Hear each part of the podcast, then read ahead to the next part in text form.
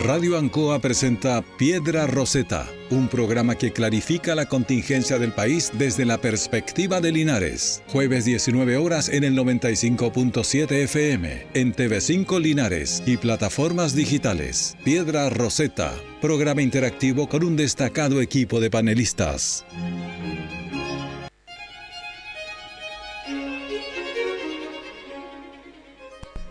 ¿Qué tal? Muy buenas tardes. Qué gusto de saludar a todos los que están con nosotros en la sintonía de la radio Ancoa y también de TV5. Bueno, nosotros vamos a estar desde hoy en adelante con un equipo de panelistas que vamos a ir subiendo y aumentando porque algunos tuvieron problemas de última hora, pero ya vamos a estar. Eh, Cecilia Rojas, directora de Buenas tardes, la bienvenida a cada uno de ustedes, Héctor Hernández, Rodrigo Godoy. Bueno, como dices tú, Raúl, se va a ir sumando en la medida que vaya pasando más programas, eh, más voces a este análisis político que vamos a realizar. Bueno, esa es la idea. El nombre Piedra Roseta. Explíquelo, por favor.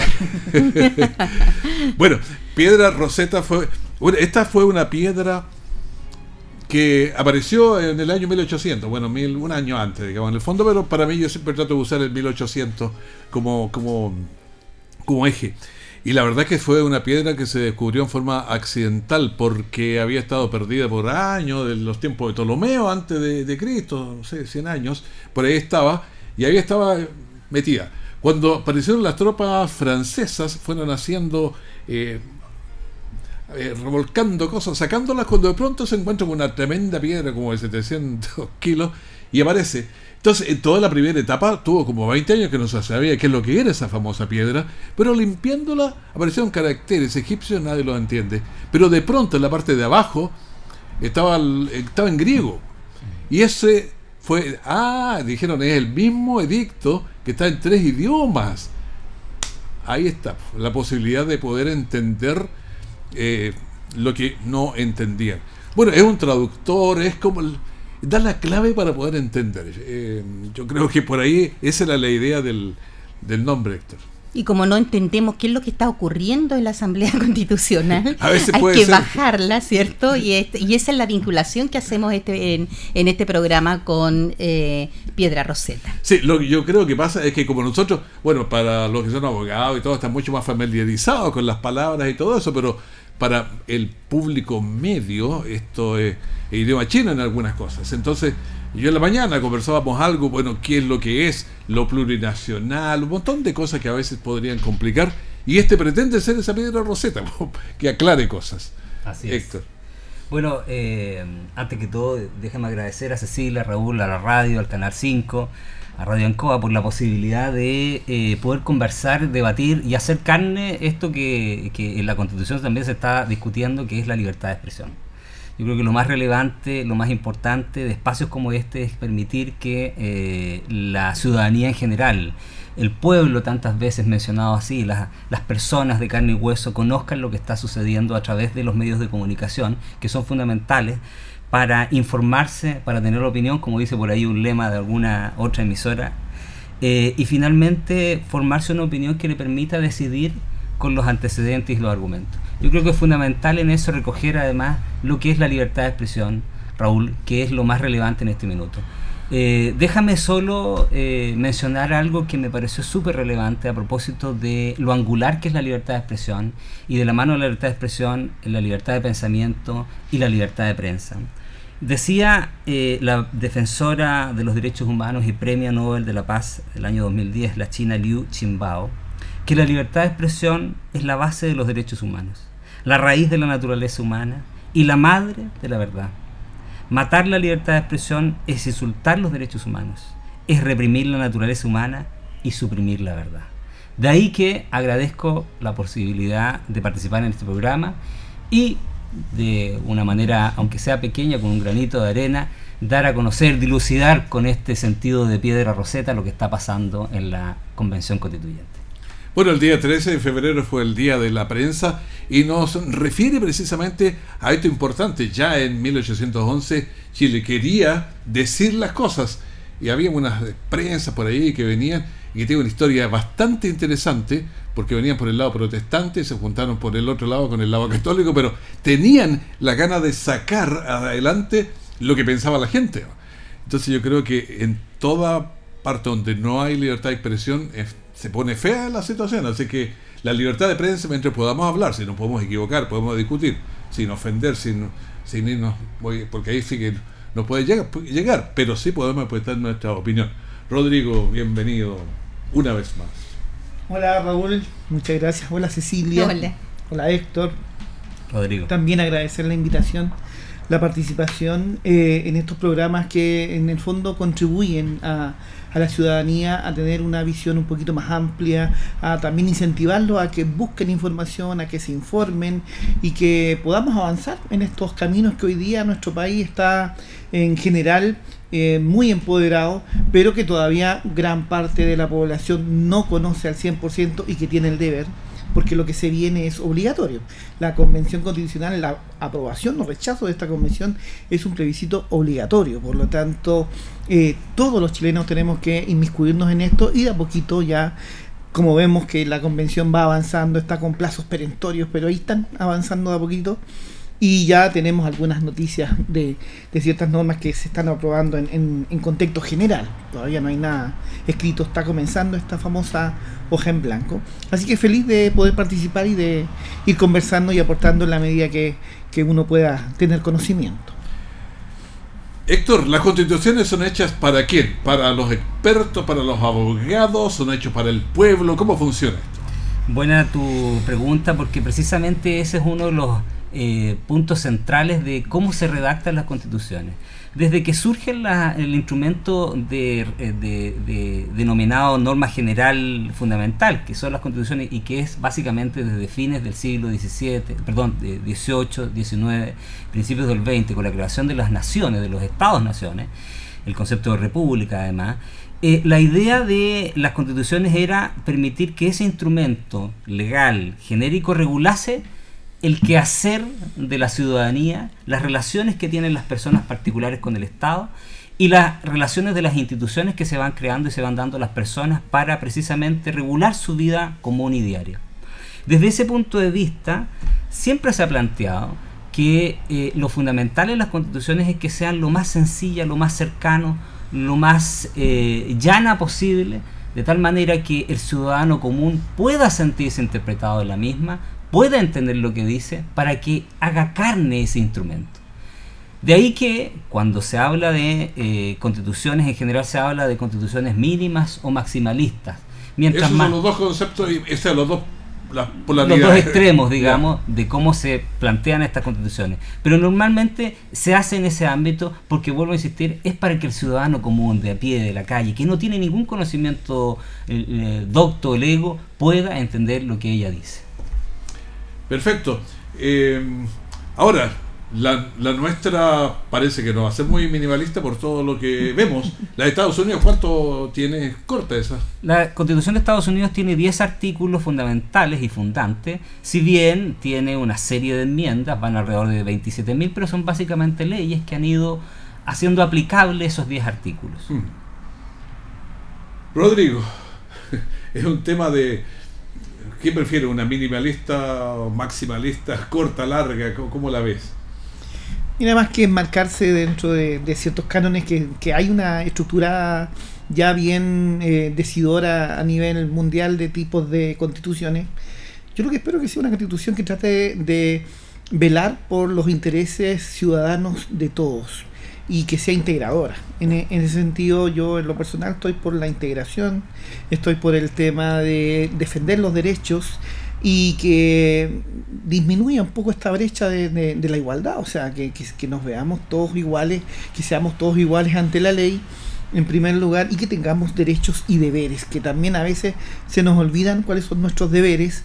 Eh, hay muchos chilenos que se les ha olvidado y solamente pueden exigir derechos y por eso también el llamado es a conocer eh, bien y tratar de tener un contacto con los convencionales constituyentes que son de, cada distrito, los cuales están abiertos hoy en día y que todavía eh, pueden recibir la información. Hay cabildos inclusive que se están realizando De manera que hay comunicación, hay apertura. Esto no es algo que usted se esté informando, de algo que esté cerrado como los concilios, ¿no es cierto? Donde usted le entregan información solamente o ve el humo si sale humo blanco o sale humo negro respecto a los acuerdos. Aquí todo el mundo tiene participación y puede tomar contacto con, con sus constituyentes de manera de que pueda aportar también hubo una etapa que ya se cerró, donde uno inclusive podía ¿no cierto? incorporar una iniciativa donde igual fueron bastante, pero pudieron haber sido mucho más si la gente se hubiese involucrado en esto. Y se hubiera informado eh, más, exacto. Que, es uno de los objetivos de este programa, informarme al informar a las personas para que puedan tener opinión,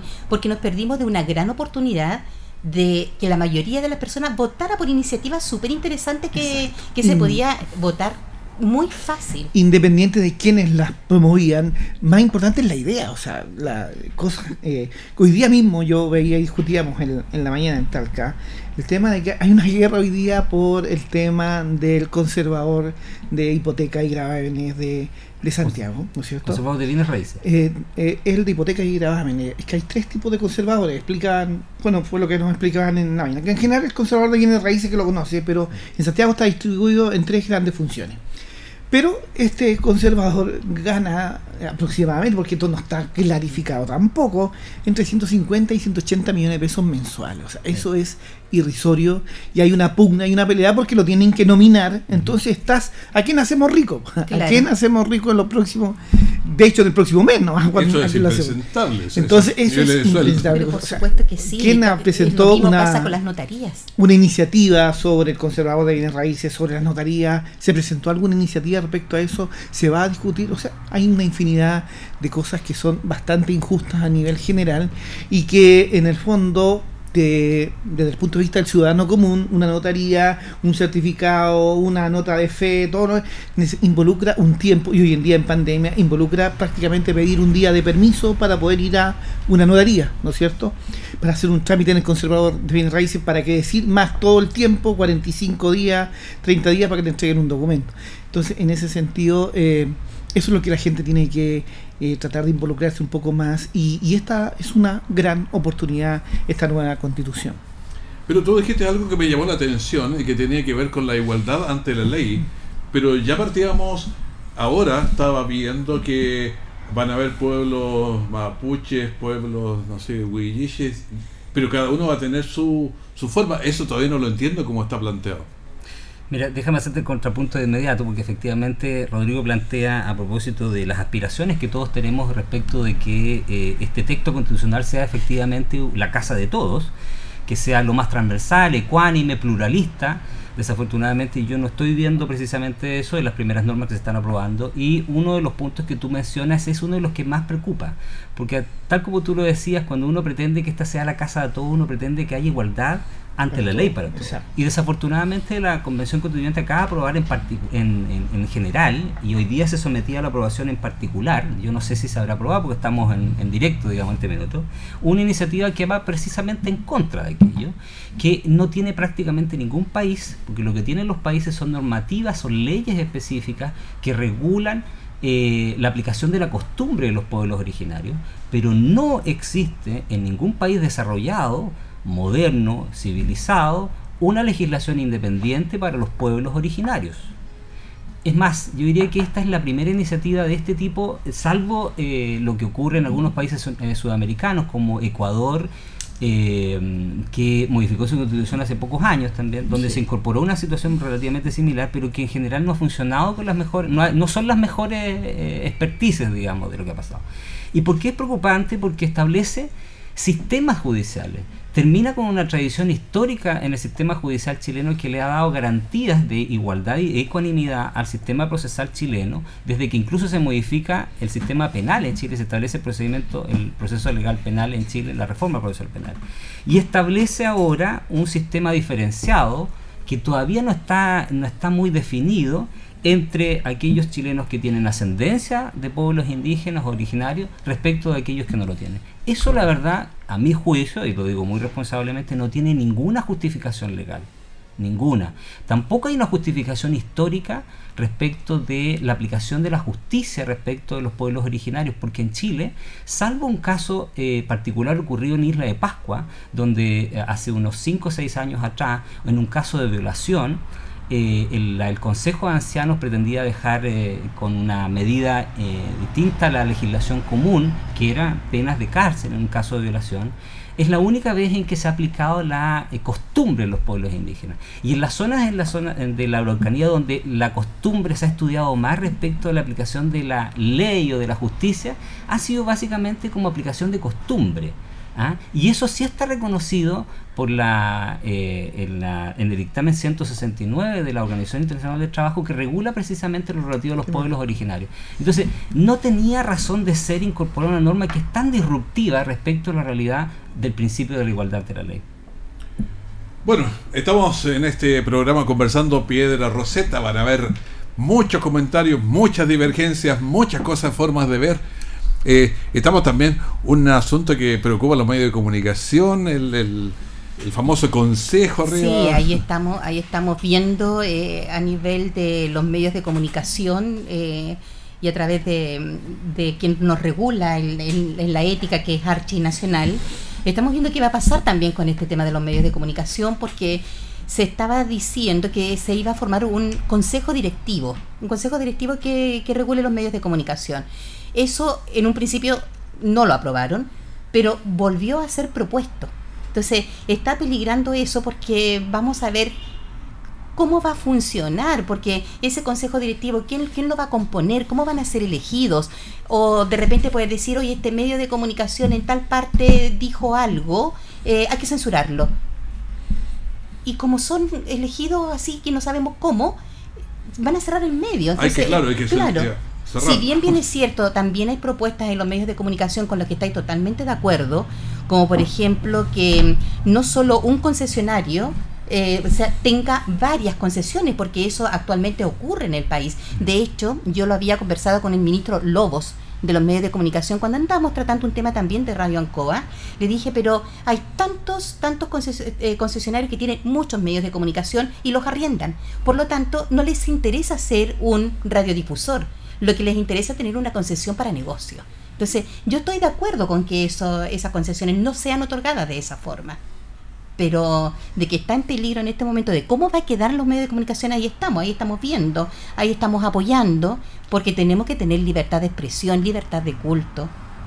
Sí, hay un tema que eh, nos preocupa a los medios de comunicación con la censura, porque uno puede caer en la autocensura con el miedo a que no te vayan a, claro, cerrar. Si usted eh, dice algo que al consejo le cae mal, lo, es que ni siquiera lo vamos a hacer un parte, lo vamos a, mm. a cerrar. Entonces, yo ni siquiera me voy a acercar a ese, a ese límite voy a poner más acá. Pero hoy día no existe Anatel que de alguna manera regula. Y... Anatel, Anatel eh, em, agrupa los canales de nivel nacional, como Canal 13, Mega, Mega, eh, Televisión, todo esto. Arcatel, los canales regionales, televisión regional. Archi, las radios y la, y la, la radio. ¿Cómo operan ellos desde el punto de vista de, eh, la editorial? de Hay censura, hay control, hay un comité de ética. Hay, hay un comité de ética, si te eh, acuerdas, eh, Rodrigo, de, de, varias situaciones que pasan generalmente a nivel nacional. Los canales regionales no tienen grandes, grandes problemas, ni, ni les pasan multas, ni mucho menos. Pero cuando hablaron, por ejemplo, de. Mm, de, de, esta señora Rifo, que el Canal 13, Toncatomices en ese tiempo, habló del el informe clínico de la señora mm. que había sido abusada. Entonces, eso. no puede ser así abiertamente. Entonces, ahí le llegó, a través del Consejo Nacional de Televisión, le llegan esta censura. Él es el que regula. ¿Ya? Anatel no, Anatel es un grupo, un gremio, Arcatel es otro gremio, Archie es otro gremio y está el Consejo Nacional y está el Consejo Nacional de Televisión que, que, se tiene que modernizar sí o sí, porque también está no hay gente, no hay gente para fiscalizar. De alguna manera igual tiene que haber una intervención en esto. Por supuesto que tiene que haber. ¿ya? Pero ¿cómo va a quedar? Ahí es donde estamos nosotros eh, informándonos día a día de cuáles son las opiniones de los constituyentes. Pero hay una cuestión que tiene que ver. Por ejemplo, si yo digo Juan Pérez eh, y lo calumno y todo, pero me puede llegar una censura, pero ya justicia. Y, por infamia, por lo que, sea. Es que eso es otra cosa, porque en, el fondo, en, el fondo, eso tiene que ver con la libertad de expresión y eh, la libertad de expresión también tiene límites. El límite es precisamente el faltar a la verdad mm. y transgredir la ley. Y eso está regulado y existe, eh, lo conversamos antes, existe la ley de medios de prensa, donde efectivamente está regulado, pero además eh, todo el catálogo de delitos propios de la comisión de injurias, calumnias y todo lo demás. Entonces, evidentemente la libertad de prensa tiene un límite que está ahí. Y la propiedad privada. Y la propiedad privada, por supuesto.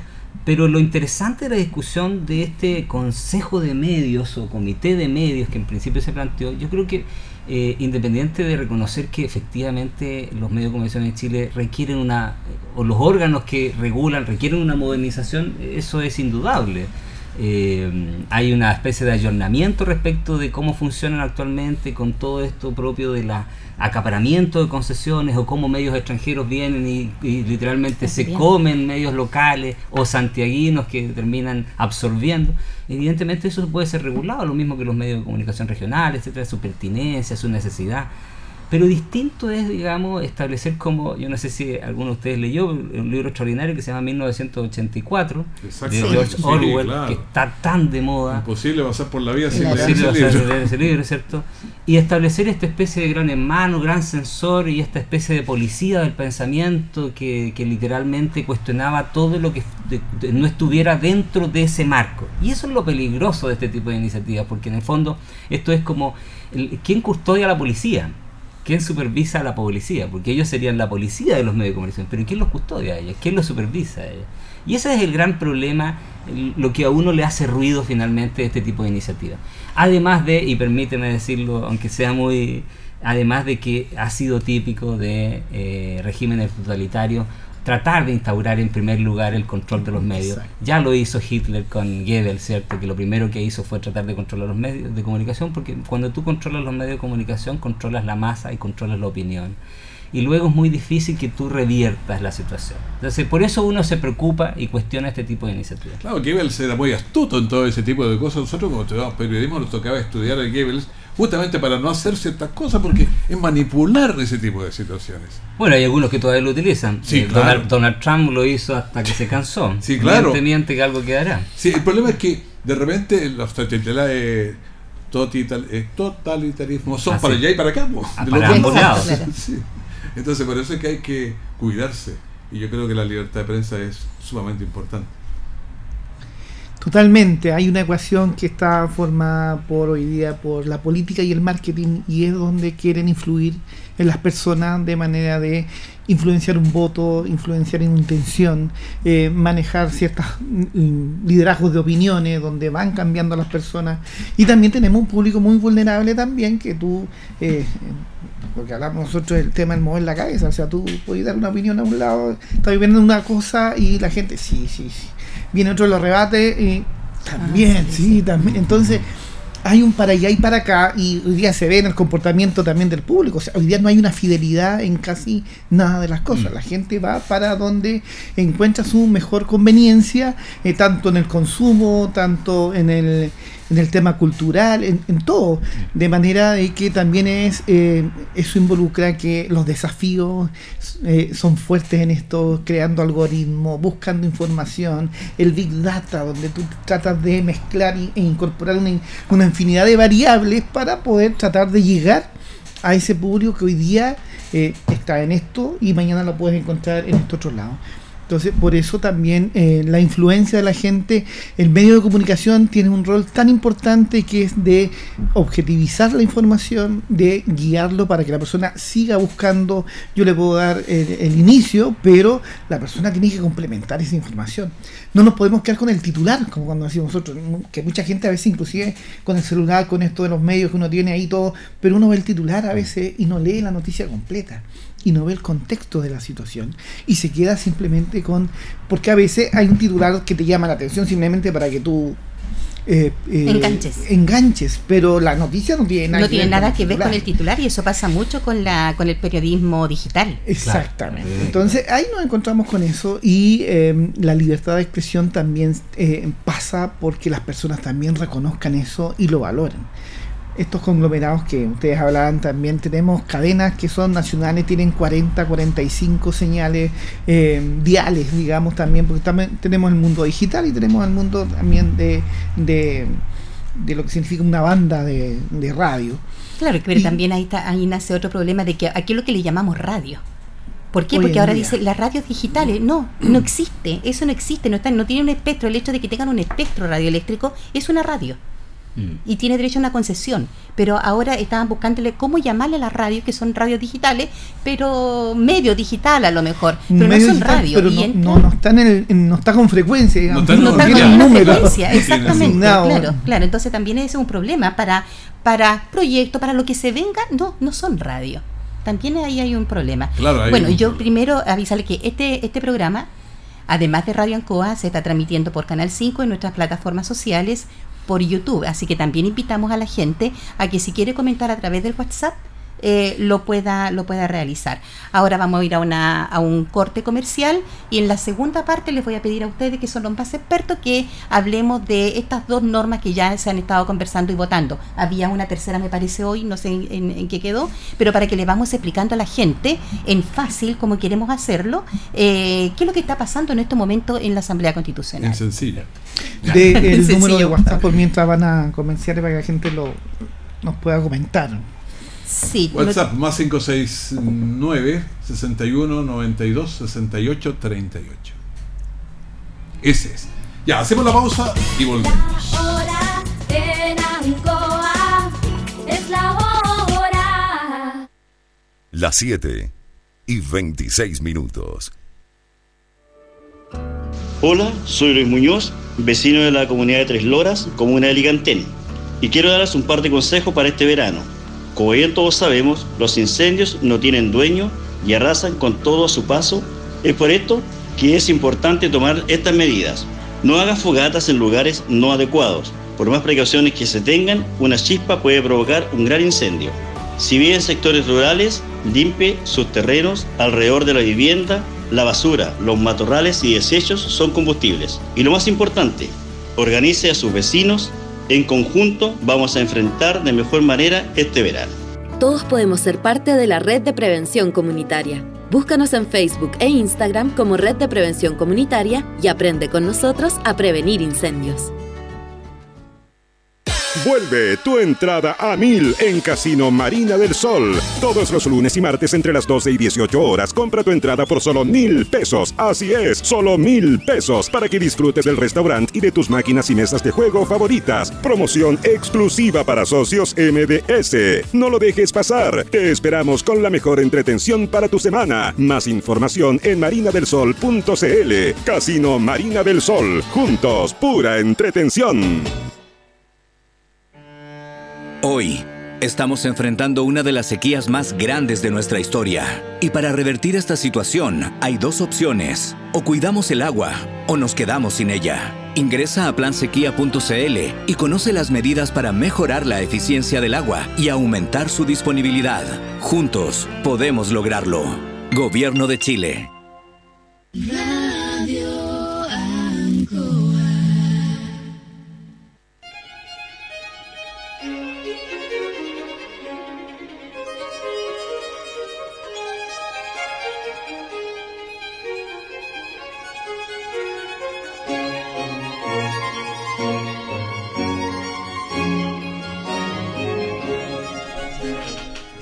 Bueno, eh, algunos, eh, Marco Villagra, tuvo un problema familiar realmente, así que eh, lamentábamos que estamos con él. Y bueno, José Fun tuvo una emergencia de último minuto, en fin, y así, sí, son cinco en total. Pero vamos a. Mm, lamentamos esta cosa que siempre ocurre, pues la vida es eso. Bueno, hay varias cosas eh, que vamos a ir conversando con ustedes y después con todo el equipo. Para que tenga el WhatsApp también más 569, le decíamos, 6192 6838. Puede ir opinando, preguntando. Eh, a medida que vamos a ir avanzando, vamos a conocer. Yo estoy ocasionalmente hoy día aquí por, ah, por esto, pero después ya se van a librar de mí, por lo menos. Lo que se agradece, ¿cierto, Héctor? No, todo lo contrario. No, eres un, buen hilador, un buen moderador. Un placer ser liderados y guiados por, Raúl. Bueno, este, este tema de las, de las constituciones yo creo que va a dar para, para, para bastante. Eh, conversaba con un eh, experto en la mañana, experto porque trabajaba en este tipo de cosas, y me decía que lo encontraba muy, muy apurado. O sea, como que tiene cinco minutos a veces para opinar a alguien porque es cortito, pero no había tiempo como para consultar a un experto, para ver mucha literatura, entonces se toman muchas decisiones en rápida. Entonces decía, también está el riesgo de equivocarse muchas veces. Mm. Mira, los procesos, eh, veamos por ejemplo los procesos que se han hecho en Latinoamérica, mm. eh, que son los más cercanos a nosotros, que es el caso de Bolivia y el caso de Ecuador. Dejemos aparte el caso de Venezuela, porque definitivamente es un caso. Colombia eh, hace más de 10 años. Eh, sí, ah, dije Ecuador. Eh, quería referirme a Colombia, precisamente. Bolivia y Colombia. Y en los dos el periodo de tiempo es similar al nuestro. ¿Sí?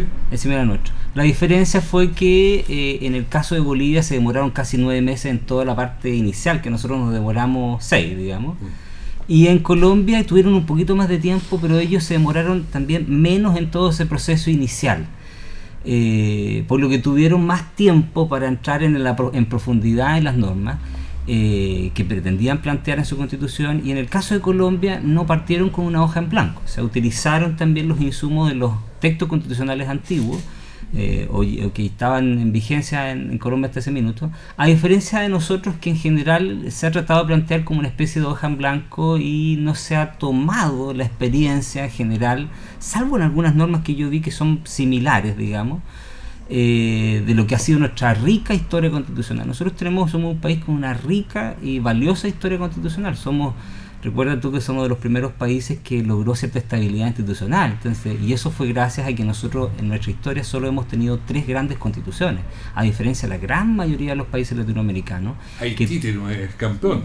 No, no solo Haití, Perú, Bolivia, Argentina, o sea, la cantidad de constituciones que tenían los países. A diferencia nuestra, que siempre fuimos destacados por tener una rica historia constitucional eh, y sólidas, eh, sólidas, o sea, eh, bien hechas, con un profundo sentido democrático, sobre todo la del 25, con sus bemoles propios, por supuesto, pero que eran un buen antecedente para ser utilizado y no partir con esta hoja en blanco. Entonces, por ahí parten un poco estas apreciaciones de que es muy poco tiempo y efectivamente ha habido muy poco tiempo en las discusiones. En promedio, por cada artículo se están demorando cinco minutos en discusión. Sí, pero hay una cosa que me llamaba la atención por ejemplo, la constitución de fe de Westminster, escrita allá en, en, Reino Unido, pero para una iglesia había ciento, me suena porque me aparecía como 155, 150, pero esa era la cantidad de teólogos y gente que estaba financiada por todos lados, y se demoraron cuatro años. O sea, en, hacerla, y pusieron 33, 34 artículos por ahí, no soy experto en, la, en, esa, en, esa, en la confesión, pero es corta y es chiquitita. Y se demora mucho tiempo y estaban el día entero. Es que para eso están las reformas constitucionales que, van a venir después, que, de alguna manera como que se va arreglando el camino. Pero lo que pretende esta, esta constitución es tratar de abarcar al máximo. Ahora voy a aportar un dato anecdótico eh, en cuanto a la curva desde el punto de vista numérico. Eh, nosotros tuvimos una constitución en 1833 que duró casi 100 años, hasta el 25. Pero la del 25 fue reemplazada en el 80. Ya tenemos un periodo de ya 60 años, 55 años, y ahora después del 80 hasta el 2022 eh, se van acotando la, duración de nuestra. Espero que no sea una tendencia. esta va a ser más cortita. Espero que no sea una tendencia de, estas constituciones. Pero en, en general. Lo, lo, que se busca es que trate de abarcar eh, al máximo toda la no sé cómo decirlo, yo no soy de, del área del derecho, pero en el sentido de que todas estas inquietudes, todos estos derechos, todos estos deberes que hoy día lo vemos con ejemplos en otras constituciones, tenemos nuestros países vecinos que tenemos un sistema de constitución, tenemos el sistema europeo, tenemos el sistema eh, americano, o sea, tenemos varios, varios ejemplos como para ir tomando, como decimos siempre los chilenos, los modelos los, los traemos de otros lados, los amoldamos a la chilena y los tratamos Esperemos que esta moldada a la chilena sea la mejor posible, de manera que eh, sea representativa y que goce también de la validación de, todos los chilenos en el momento en que haya que aprobar, eh, que haya que socializar esta nueva constitución y que todos la conozcamos y que validemos esta información. Si no, va a ser un trabajo perdido como lo dice, porque si se rechaza, vamos a continuar con la constitución que hoy día tenemos actualmente. Entonces también es, es, algo grande, es algo potente, no es algo tan fácil de, de ver un sector también que uno lo ve ahí totalmente eh, observando, como escuchamos a ciertas personas, yo voy a estar observando aquí desde mi palco, hay mucha gente que está observando nomás, viendo cómo esto ocurre o cómo lo califican y le van dando una infinidad de, de, de calificativos, valga la redundancia, en función de cómo los ven trabajar y todo a veces apunta a lo negativo y no a lo positivo. Ahora, desde el punto de vista también de las observaciones, eh, esto es bien parecido a cómo opera la Cámara de Diputados. Igual eh, ellos tienen minutos, tiempos para defender, eh, sobre todo cuando se vota un, una norma, un artículo, hay tres minutos, tengo entendido, en promedio que tiene cada convencional para dar su aporte, para dar su voto y su opinión. Por lo tanto, en general, igual se está discutiendo esto hasta antes de que se lo presente en la mesa. Entonces, de alguna manera también no es tan superfluo esto de que sea rápida, tan rápido de, de, de que tal norma se demore tan poco. En el general. diputado Naranjo tuvo como 15 horas. ¿sí? Ahí tenemos un ejemplo. Y, y- y- y también se van inscribiendo de a poco, a veces tal discusión involucra, son 155, 154 constituyentes, ¿no? entonces eh, se pueden inscribir los 154, se pueden inscribir 50 o 40 o 30 para intervenir en, en- en ciertos artículos. Entonces, pero también ahí hay que ver eh, dónde está la importancia y la relevancia, donde quieren asegurar una cierta área, porque tenemos grandes áreas de las cuales ahí eh, hoy día se está discutiendo, ¿no es cierto? Y eh, tenemos el tema judicial, que lo hemos escuchado en estos días, ¿no es cierto?, sobre eh, qué incidencia va a tener, cómo se regirá que este sistema, ¿no es cierto?, que se parte por ahí. Eh, tenemos también cómo se va a nombrar nuestro Estado plurinacional, va a seguir siendo república, o sea, tenemos una infinidad de elementos que sería bueno, y yo ahí le pido la... que nos aclare un poco y nos ayude, sobre todo para la gente común y corriente que entienda eh, por qué tiene que estar este artículo en primer lugar en la Constitución y qué define, por qué lo define así, como hemos visto también la tendencia de países latinoamericanos que se nombran plurinacionales, que se nombran eh, inclusivos. eh.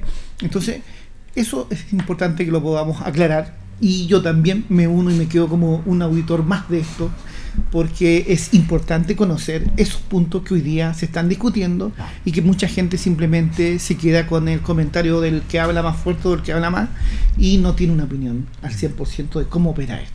Esa florcita entonces va para la maceta de Héctor, aquí para que nos Bueno, explique. Antes de, de- de- de entrar en el en específico en lo que ya se está discutiendo en la Convención Constitucional, yo quisiera hacer un par de puntos respecto a lo que decía mm, Rodrigo. Primero, yo creo que en general no tiene mucho sentido dictar una constitución para reformarla mañana. O sea, eso, eso habla de un mal trabajo Exacto. constituyente. Porque si tú, es como cualquier cosa en la vida, tú eh, preparaste algo, lo terminaste y al día siguiente lo reformaste es porque no quedó bien hecho. Entonces no tiene sentido que entremos en esa, en esa dinámica, porque yo creo que es la peor dinámica. O sea, hay que pensar en largo. La idea, la idea definitivamente sería que esto se tratara de un, un texto lo más ecuménico posible, que no quiere decir lo más maximalista, Claro. que son cosas distintas, porque tú hablabas de una constitución que abarque todos los aspectos. Yo en ese sentido creo yo, y es mi opinión, digamos, que eso es una concepción errada. Vuelvo a insistir, las, las constituciones mejor elaboradas en el mundo son aquellas que son más mínimas y que dejan entregado al campo de ciertos aspectos a la ley básica, a la ley común. ¿Por qué? Porque la constitución no puede ser un instru- o sea, la idea es que sea un instrumento permanente que entre comillas tenga eh, normas genéricas que duren mucho tiempo. Entonces, cuando tú haces una constitución muy amplia, muy maximalista, cometes el error de tratar de abarcarlo todo y el todo constantemente cambia. Entonces, por eso las constituciones más pequeñas, más minimalistas, son las más ideales. Por ejemplo, te doy un ejemplo, la constitución de Alemania, que tanto se utiliza, no tiene capítulo de derechos fundamentales. Y tú puedes decir, oye, los alemanes no tienen derechos fundamentales. Claro que tienen, pero está entregado en una ley. Entonces, en el capítulo de derechos fundamentales, la constitución alemana lo que hace es decir, esto será regulado por los tratados internacionales, nos acogemos a la Convención, eh, a la Declaración Universal de Derechos Fundamentales y el resto está entregado en una ley. ¿Por qué? Porque los derechos van variando también con el tiempo. Hace 300 años atrás, este catálogo de derechos fundamentales que hablamos hoy día no existía.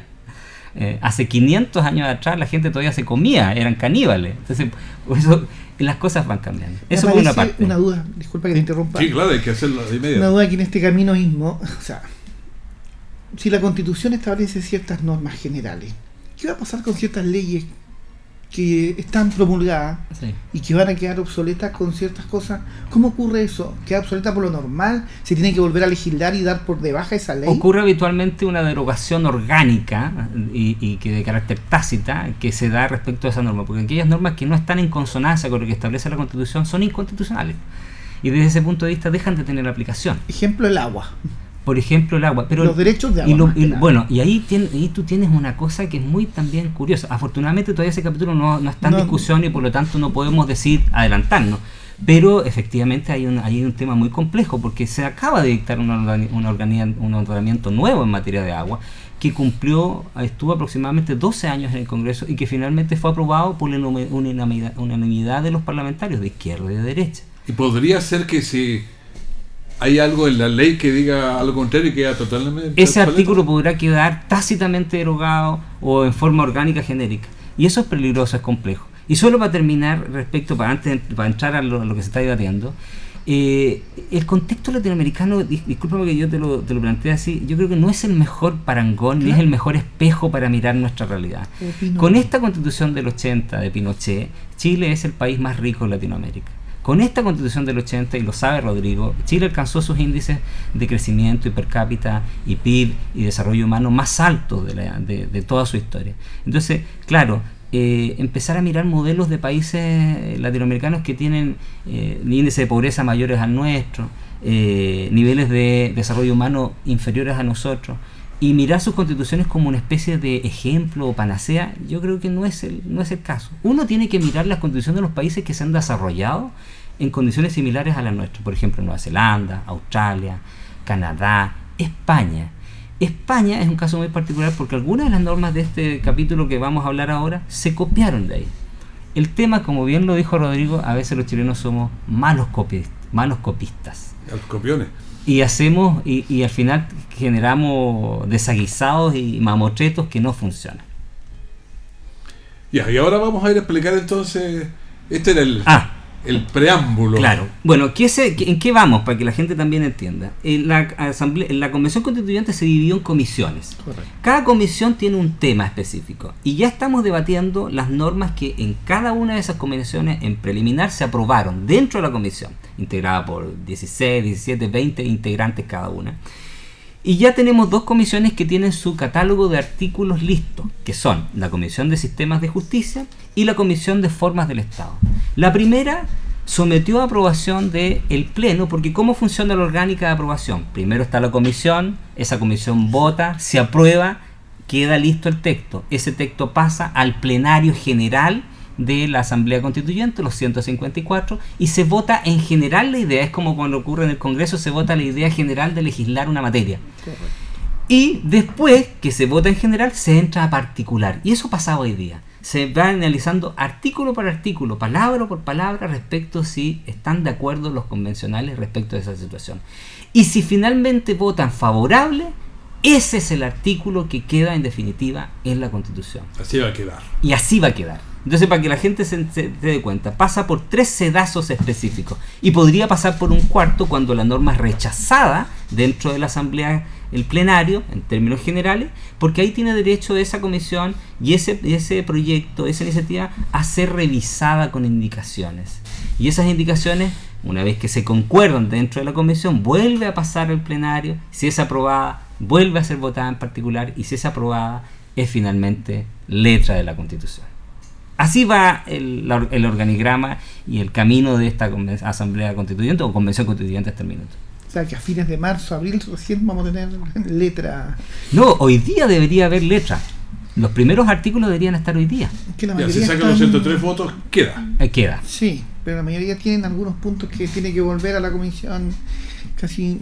casi Vamos, nada. claro, hoy día en teoría debería ser, pero también, como dice Rodrigo, puede ser que efectivamente sean modificados. Si yo no entendí bien a Rodrigo, voy a hacer una exégeta, vos lo haces directo, pero tú preguntaste qué era lo plurinacional.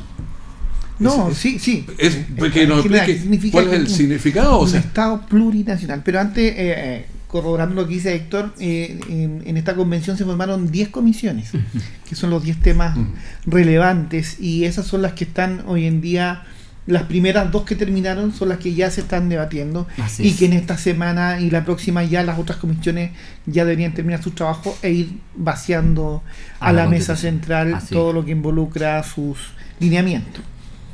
Así es. Bueno, ¿y qué se planteó dentro de estas comisiones? La Comisión de Sistemas de Justicia, como su nombre lo dice, tenía que ver con todo lo relativo al lo que conocemos históricamente como Poder Judicial. Y ahí se plantearon 14 iniciativas de norma. Eh, se aprobaron 12 y 2 se rechazaron. De las que se aprobaron, se aprobó establecer y crear, lo que ya conversábamos al principio, un sistema de, entre comillas, sistemas de justicia. ¿Eso no sería poder judicial? No, se le cambia el nombre, deja de existir el Poder Judicial, que también ha sido muy polémico aquello, porque históricamente...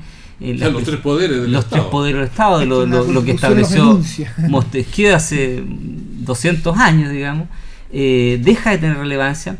Eh, ¿Existen países modernos, occidentales, democráticos que lo tengan? Sí, hay países donde se habla de sistemas de justicia. Por ejemplo, tengo entendido que en Canadá o en algún país europeo, no recuerdo En exactamente. Francia, en. Francia parece que es sistema de justicia. Pero normalmente esos sistemas de justicia hacen relación o dicen relación con el poder judicial propiamente tal. O sea, hay una, hay una gran relación histórica. En cambio, lo que se está planteando en Chile es un poco distinto, porque, eh, y lo decía eh, el mismo Andrés Cruz, el constitucional del Partido Socialista, el colectivo socialista, que a todo esto fue compañero curso mío en la universidad. Debo decir con mucho orgullo que varios de los convencionales fueron compañeros curso mío. Eh, Rocío Cantar, Cantuarias fue compañero curso mío.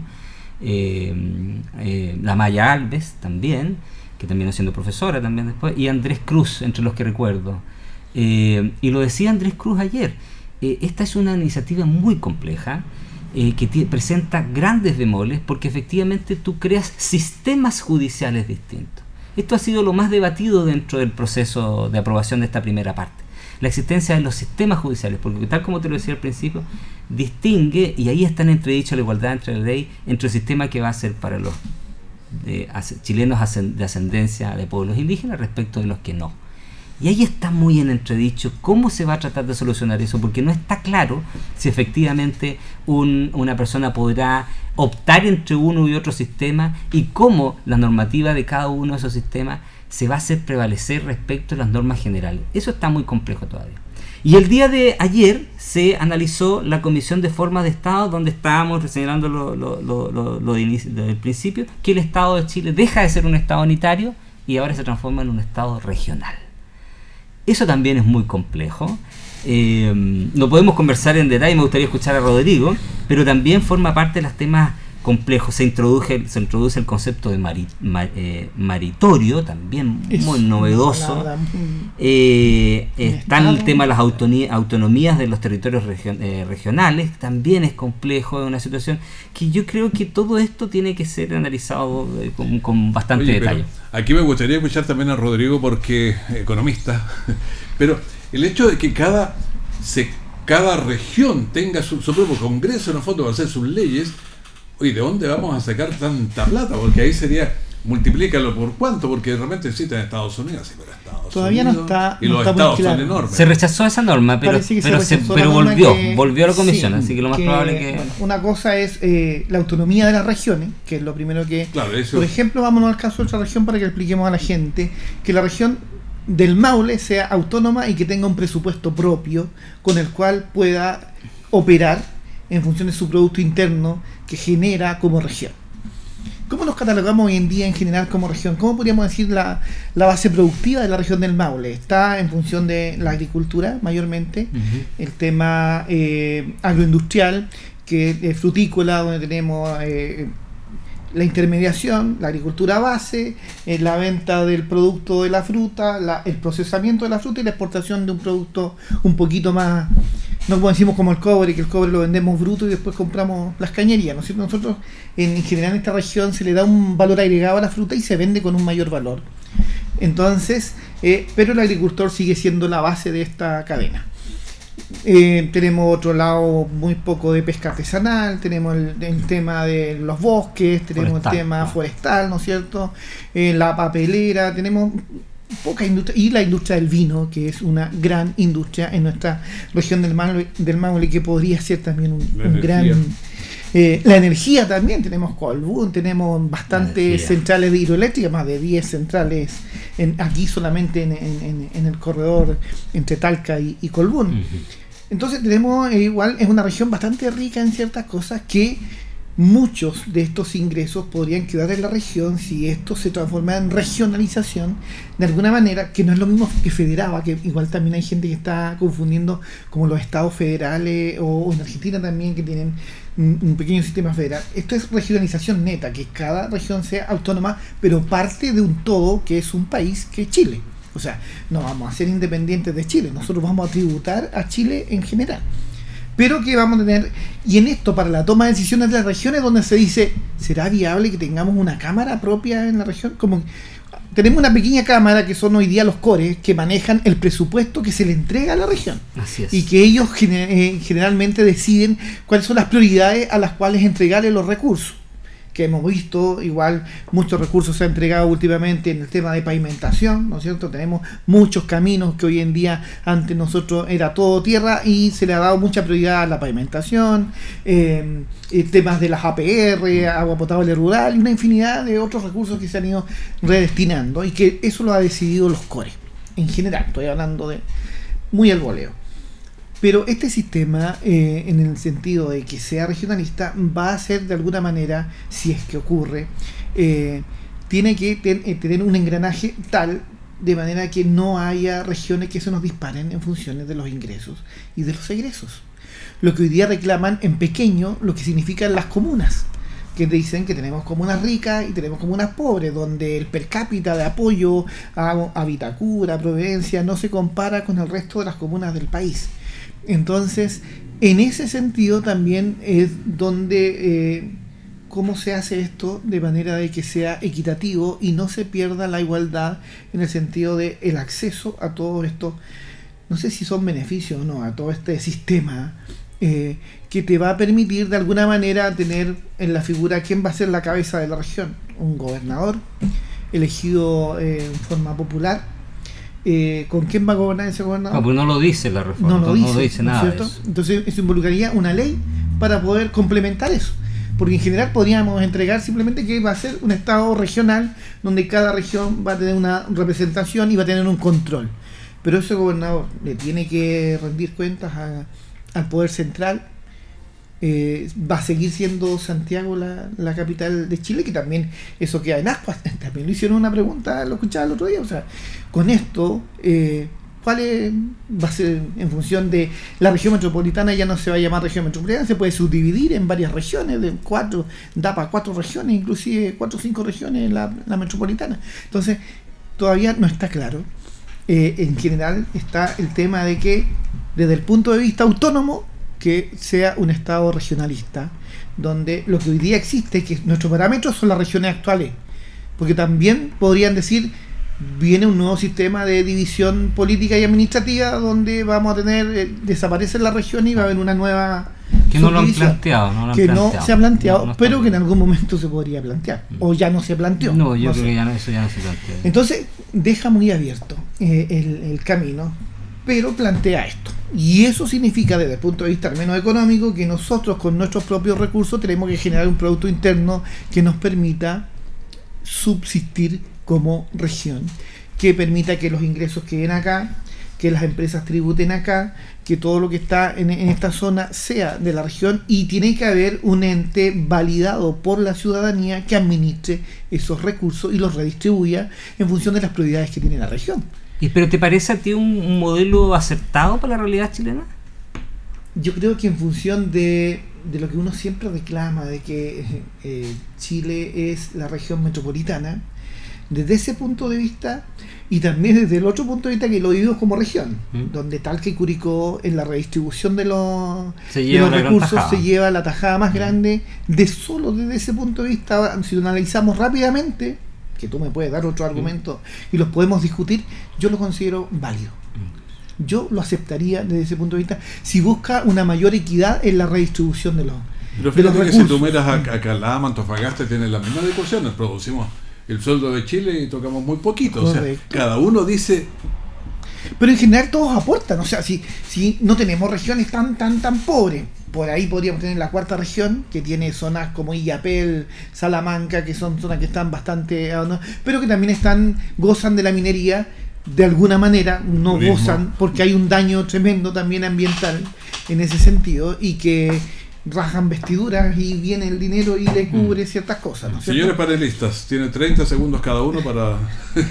se nos fue, el tiempo, Solo, solo para terminar este tema que está interesante lo que plantea Rodrigo, lo primero es decir que eh, en general este, esta, este eh, establecimiento de este Estado regional trató de emular el sistema español y el sistema argentino. Eh, el sistema argentino está completamente fracasado el sistema federal argentino y trata de hacer algo similar, pero sin ponerle el nombre de Estado federal. Exacto. Eh, eh, de poner regional siguiendo la lógica de la constitución del 80. Mira qué curioso, porque fue Pinochet quien estableció la regionalización. Muy interesante cómo se replica ese concepto. Eh, a la usanza del sistema español y el sistema argentino El sistema argentino completamente fracasado, reventado por todos lados, porque las regiones, los, estados, las, las provincias argentinas son los que adeudan mayor cantidad de dinero.